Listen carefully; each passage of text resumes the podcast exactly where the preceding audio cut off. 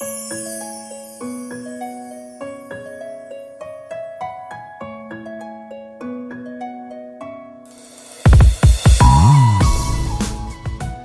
家好，感谢大家的关注和捧场。今天我们继续上一期的那个话题。上一期我们讲到一个案例：公交车司机陆某和乘客张某某发生了争执，张某某呢就首先动手对陆某某进行了殴打。结果呢，这个司机陆某某啊，直接离开驾驶座，不顾这辆车正在行驶的这个现实，直接和张某某进行对打。最后导致这辆车失控，发生了严重的交通事故。这个案件呢，就涉及到司机的行为该怎么定性，还有乘客的行为该怎么定性了。对于司机的行为该怎么定性呢？上一期我们分析的很清楚了。司机他显然是对于车辆失控造成了危害公共安全的这一危险呢，是存在放任的心理态度的，而且应当预见到，应当预见而放任。那么就构成了间接故意，陆某某呢就构成了以危险方法危害公共安全罪。那这一期呢，我们来看看这个殴打司机的乘客该怎么定罪处罚的问题。乘客殴打正在驾驶车辆的司机引发的交通事故，大概呢有两种情形要分别来看待。第一种情形呢，殴打行为足以导致驾驶员失去对车辆的有效控制。引发的交通事故。第二种情形呢，是殴打行为不足以导致驾驶员失去对车辆的有效控制，但是引发的驾驶员擅自离开驾驶岗位进行互殴，从而导致车辆失去控制，进而间接的引发的交通事故。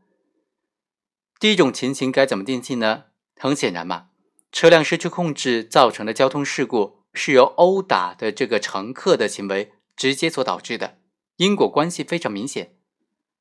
所以对行为人的行为如果符合故意伤害罪和以危险方法危害公共安全罪的构成的话，那么就应当数罪并罚了。第二种情形的话，车辆失去控制造成交通事故，虽然是由驾驶人员擅自离开岗位所直接导致的，但是乘客的殴打行为又是引发驾驶员擅离职守的唯一的原因。本案就属于这种情况，对这种情况该怎么处罚呢？是一个很大的争议问题。首先呢，指控他构成以危险方法危害公共安全罪，显然是不妥当的嘛。从本案案情来看，尽管张某某殴打正在驾驶车辆的陆某某的行为呢，可以说是一种可能危及到公共安全的危险行为。但是张某主观上显然并没有危害公共安全的直接或者间接的故意嘛？虽然已经实际上发生了危害公共安全的结果，对于这个已经实际发生的危害公共安全的结果呢，张某在行为的时候肯定是没有预料到的。对这个结果，他显然只能够成立一种过失的心态，而以危险方法危害公共安全罪，它是直接的或者间接的故意，它不是一种过失犯罪。所以，法院认为张某的行为构成交通肇事罪，还是有一定道理的。仅仅从张某的主观罪过这个角度来认定呢，以交通肇事罪来认定有一定的道理。但是如果定为交通肇事罪的话，当然还是存在争议的，因为还有一个过失心态，而且也同样可以适用本案的罪名，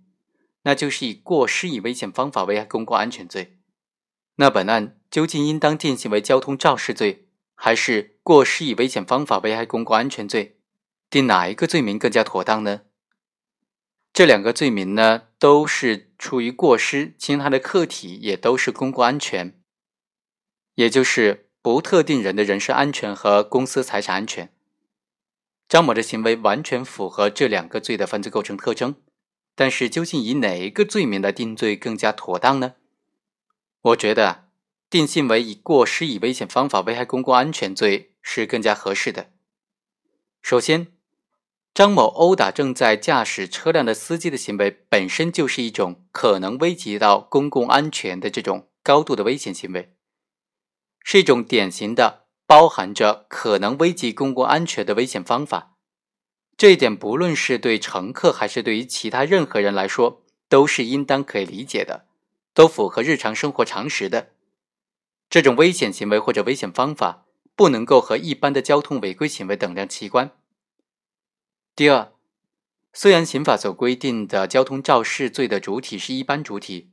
理论上也不排除乘客等等非直接从事交通运输业务或者是和保障交通运输安全有直接关系的人员，可以成为交通肇事罪的主体。但是，我们也应当同时看到，交通肇事罪的主体主要是指那些违反的交通管理法规，并且因此导致交通事故责任的这些驾驶人员，或者其他和交通运输管理相关的人员。本案当中，张某的身份仅仅是一名普通的乘客，他殴打正在驾驶车辆的司机的行为呢，并不属于通常意义上的交通规则所要规范的对象和范围。除了定性之外啊，还值得说明的是，张某殴打司机的行为和肇事结果之间存不存在法律上的因果关系呢？这也是争议非常大的另一个点。从案情来看呢，张某上车之后不听劝告，滞留在车门口，影响到乘客的乘车秩序，在和司机陆某吵架之后，对陆某进行殴打，导致了陆某离开驾驶座和他互殴。并且最终造成了这个严重的交通事故。那么张某的行为和交通事故之间有没有法律上的因果关系？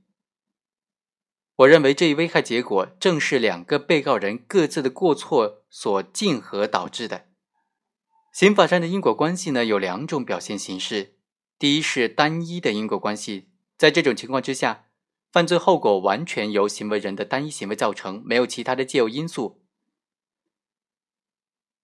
另外一种情况呢，是竞合的因果关系，也就是两个或者两个以上的行为人的不法行为结合到一起，共同造成的危害结果。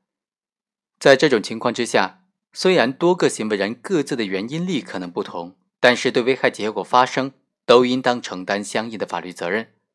除非一方责任过小，依法可以免除之外。所以，我们来看看本案。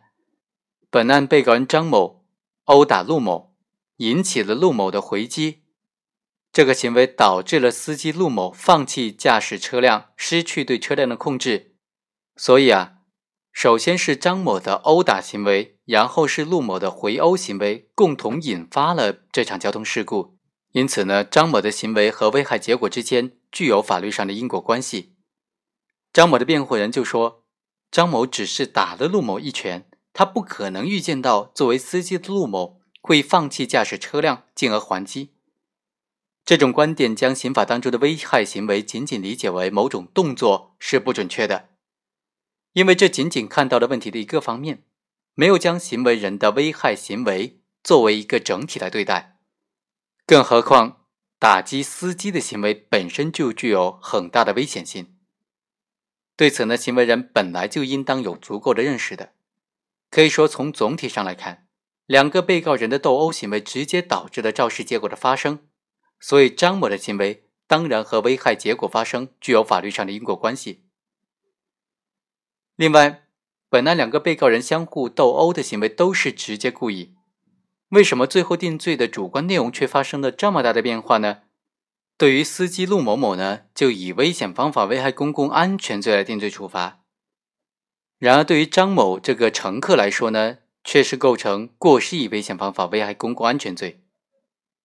之所以有这么大的变化，这就需要从本质上来理解我国刑法当中规定的故意和过失的含义了。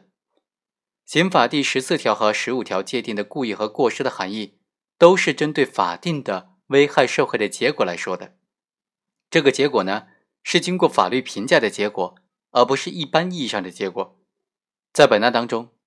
被告人的互殴行为。本身是可能导致相对方人身伤害的结果的，但是在这个案件当中啊，相对方的人身伤害的后果，却不是本案应当予以关注的，用于衡量行为人主观心理态度的危害结果。